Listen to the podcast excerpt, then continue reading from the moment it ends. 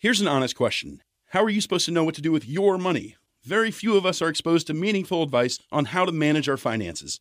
Even fewer have the means to get professional financial guidance. Betterment is a platform that was built to do something radical, to give accessible financial advice that puts you first. If you're like most Americans, your money is probably sitting in a savings account, likely earning you next to nothing.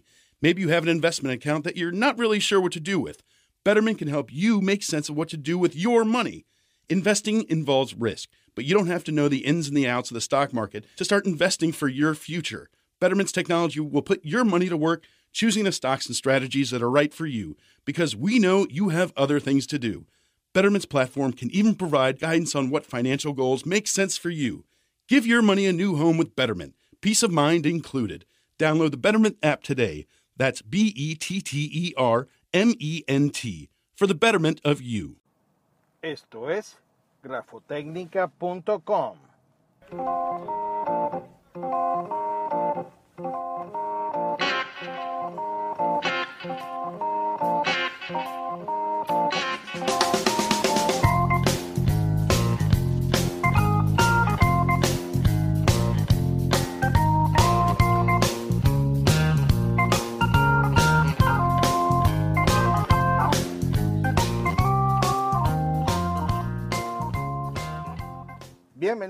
A grafotecnica.com, un podcast sobre pericia caligráfica, documentología o grafotécnica. Les habla Raymond Horta, perito calígrafo, experto grafotécnico, editor de grafotecnica.com y de criminalística.net.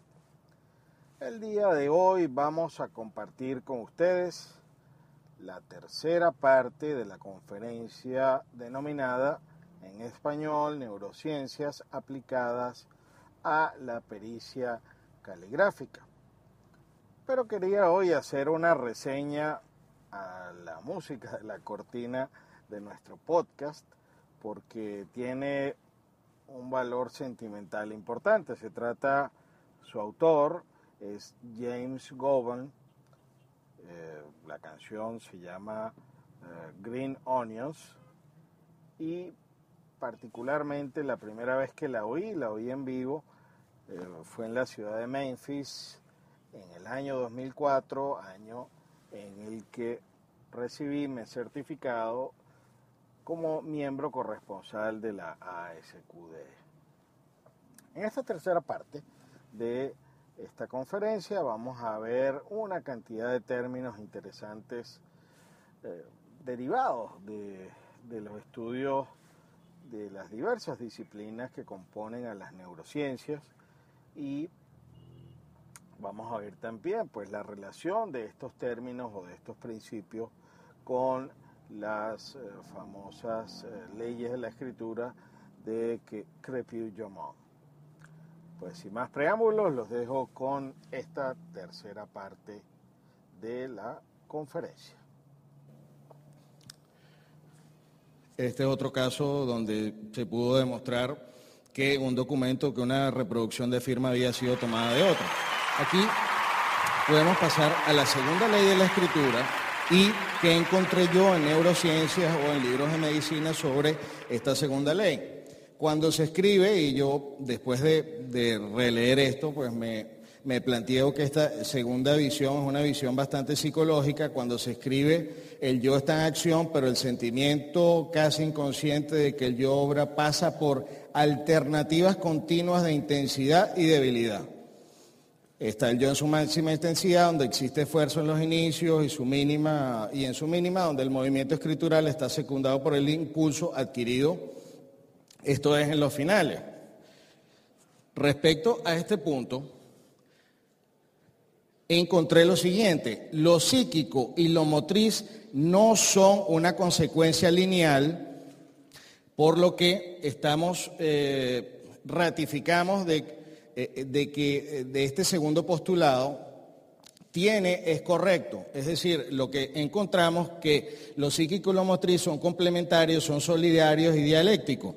La, la motricidad es un proceso relacional donde este, la situación y la acción este, interactúan. Aquí se habla muchísimo también en neurociencias de las nocias como la facultad de percibir y reconocer, y las praxias, que son acciones aprendidas y función que permite la coordinación de la realización de movimientos coordinados. Aquí hay algunos ejemplos de la menor atención en los finales.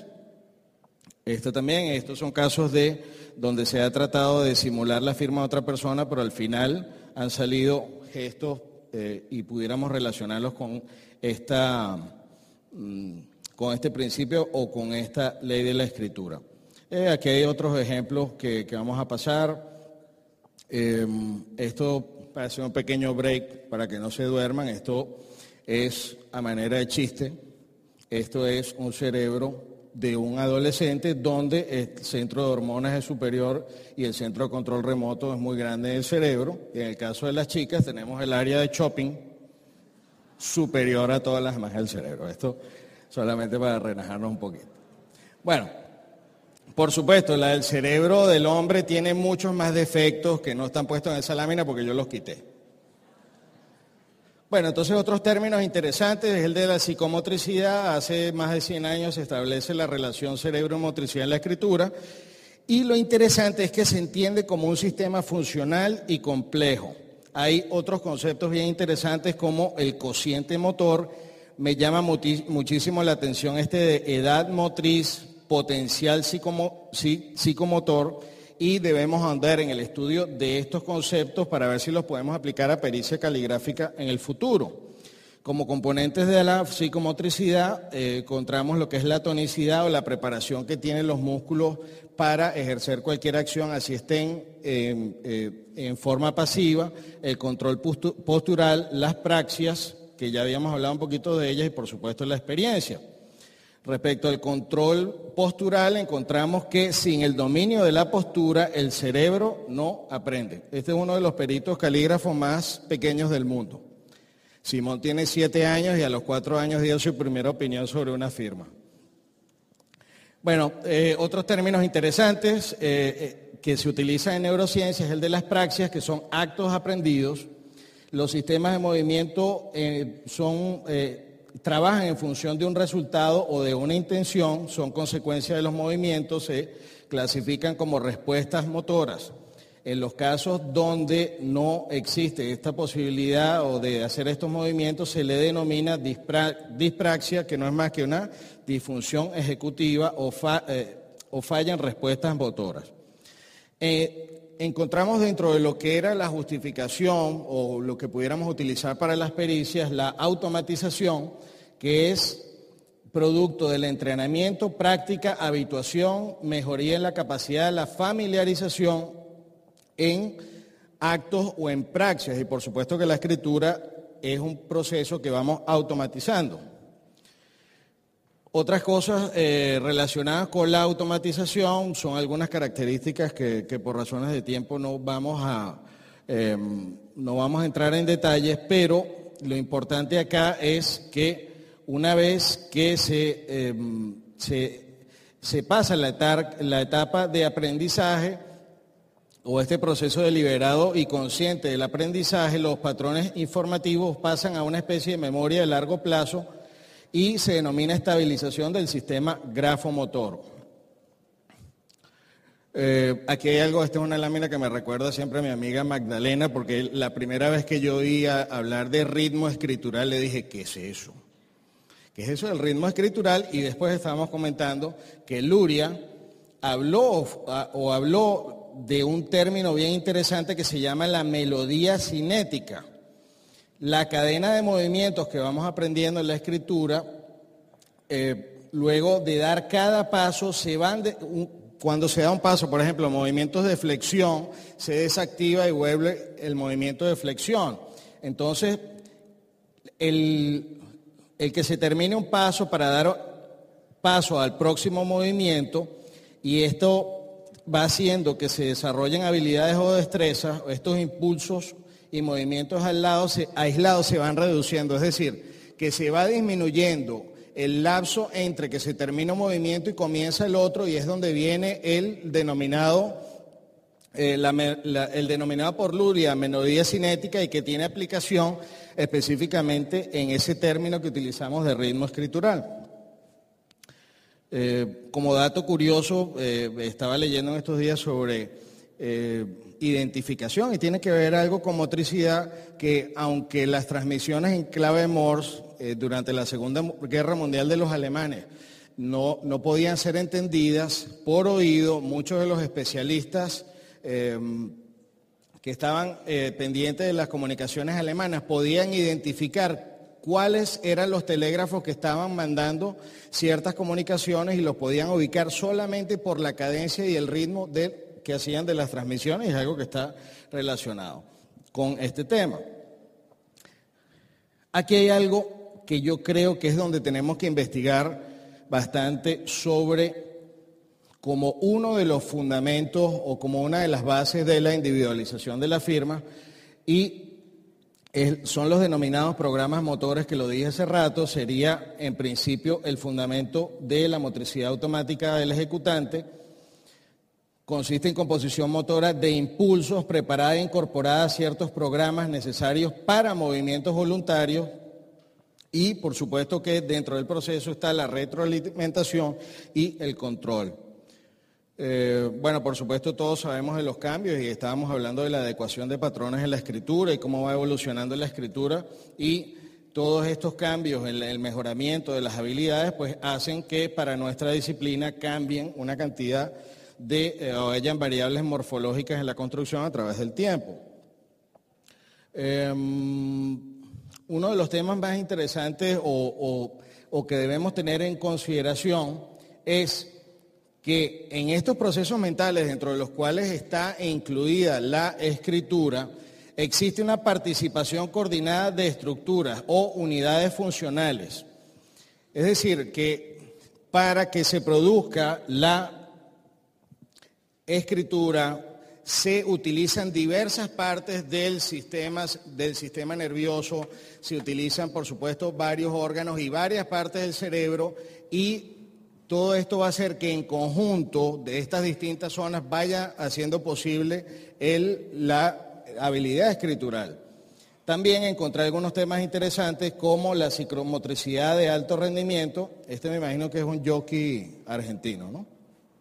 Alguien debe reconocerlo. Este no es ningún jockey, este es Fangio, el famoso conductor de Fórmula 1. Y por eso lo traje acá como ejemplo de psicomotricidad de alto, de alto rendimiento. Esta um, psicomotricidad de alto rendimiento toma como característica la fuerza, duración, resistencia y velocidad de coordinación. Y dentro de todos estos pasos del proceso psicológico de alto rendimiento encontramos otros conceptos bien interesantes como sintonización, concentración y hasta emisión de ondas alfa. No sé hasta ahora si se han hecho estudios sobre la emisión de este tipo de ondas al momento de escribir, pero sería bastante interesante. Y se habla que esta memoria o esta reproducción de las habilidades es la consecuencia de la composición de cientos de imágenes, es decir, que el cerebro al escribir lo que está evocando son imágenes o, especies de diapositivas que son las que reproducimos inconscientemente. Eso es lo que sostienen estas disciplinas. A Julia Guerra, eh, que es otro de los autores que hay que estudiar en esta materia, establece que la escritura es el producto de la actividad psicomotriz que es extremadamente compleja. Bien, pues hasta aquí la tercera parte de la conferencia Neurociencias aplicadas a la pericia caligráfica. En esta oportunidad que estamos haciendo este podcast, eh, acabamos de ver eh, hace poco la, película The Imitation Game, donde se expone la biografía de el inventor pues, de las computadoras, el famoso Turing, y ese comentario que yo hice en esta conferencia en el año 2004 salió a relucir en esta película The Imitation Game, en donde se señaló que prácticamente la clave para poder identificar a, a, uno de los que hacía las transmisiones del otro lado, una de las personas que recibía esos códigos eh, desde Inglaterra, reconocía la cadencia o el ritmo de transmisión de esa persona en particular y que iniciaba pues siempre sus códigos con una palabra especial. Y luego en este en esta película pues se estableció que el saludo Heil Hitler era o fue clave para la decodificación de esto del código o del sistema Enigma y que ayudó a ganar la Segunda Guerra Mundial. Los invitamos pues a seguir uh, oyendo nuestros podcasts. Pueden suscribirse a través de Spreaker, eh, la aplicación Spreaker. Allí específicamente está el podcast arroba grafotécnica. Igualmente pueden seguirnos en iTunes y en la plataforma Audio Boom. Los invitamos también a oír otros podcasts como lo son el de informática forense, el de criminalística, donde estamos eh, montando programas pues tanto nuevos o temas nuevos como temas anteriores. Habló para ustedes Raymond Horta. Hasta una próxima oportunidad.